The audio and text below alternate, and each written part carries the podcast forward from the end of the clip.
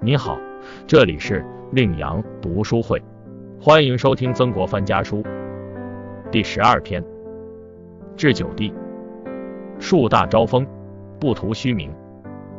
译文：元府弟弟阁下，这次的洋枪何用？先前借送去的一百支是否合用？如果不合用，要一一指出来。因前一次的枪是花大价钱买来的，如果太吃亏。不能不一一向对方说明原因。我由于近来办事有些名望，关系也较密切，故把湖北怀疑继弟的说法告知弟弟，却说我不该谈到，外面指责我家兄弟的过失。我听后自然一五一十的告诉弟弟，当面责备，委婉劝告，有则改之，无则加勉，怎么可以放任而不说呢？湖北对待继弟，自然是有意与他为难。名望在了，是非变出来了，对人要赏罚分明，就是军饷的有无，也应该在这里判断。去年冬天，金梅生几人被人参奏，后来抄了他的全家，他的妻子和儿子露宿街头，难道真的有万分的罪过？也是因为名望太大，赏罚也就跟着来了。众口铄金，开始不知道从何说起，也不知如何停止。有才能的人愤恨这种没有根据的诽谤，因此全然不顾，但诽谤依然沸沸扬扬。有品德的人害怕这种没有根据的诽谤，压抑自己继续修德，而诽谤也逐渐平息。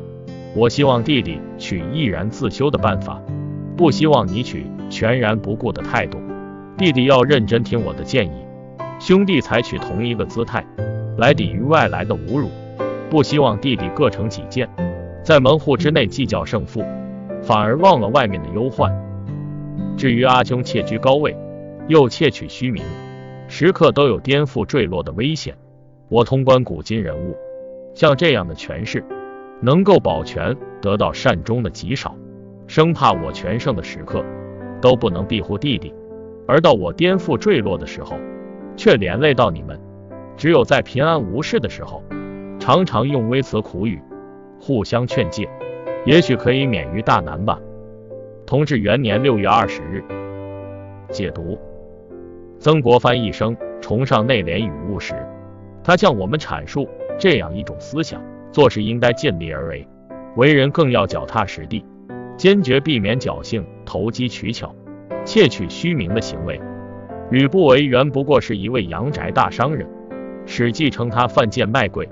家累千金，也不过一投机取巧、左右逢源、机灵奸诈之商人。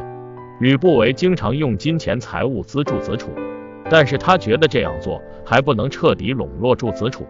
他发现子楚一直对自己的小妾赵姬很感兴趣，于是他便忍痛割爱，把赵姬献给了落难公子子楚。他把这个漂亮女人作为控制赢异人的筹码。最后，吕不韦当上了宰相。从买卖的角度看，吕不韦是个大赢家。如果吕不韦就此驻守，本本分分的做他的宰相，静下心来编他的著作，也许能在宰相的职位上求个善终。但吕不韦骨子里就缺少本分，心也静不下来，结果只能是身败名裂，自杀身亡。由此看来，投机取巧乃不正当的手段，不用投机取巧的人。就是圣人，相反，会用投机取巧的人，只能是小人，最终只会落得一无所有。对此，曾国藩力倡本分做人，不做投机取巧之事。常言道，树大招风。在他看来，由于家业大，兄弟等人又在朝廷做大官，所以一定会招来别人的注目。他纵观古今，深知像他这样的位高权重的人。能善始善终的很少，因此他很担心，在自己全盛的时候，不能保护弟弟，而一旦衰落，又连累弟弟，所以他叮嘱众弟弟做事情一定不要固执己见，万事都要脚踏实地，在平日里要以修心来劝勉自己，这样才能保证自己在官场中不会招来灾难。